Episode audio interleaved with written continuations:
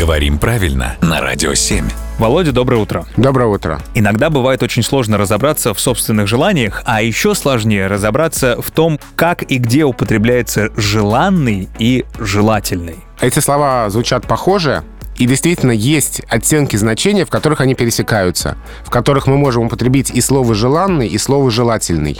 Но вот, например, результат может быть и желательным, и желанным. Угу. А желательный, соответствующий чьим-либо желаниям, интересам, желанный, такой, которого желают, хотят. Вот э, одно и то же. Значение, в общем-то, желательный результат, желанный результат. А когда говорят желательно, но не обязательно? Желательно здесь значение нужно целесообразно. И вот здесь уже мы не можем сказать желанно.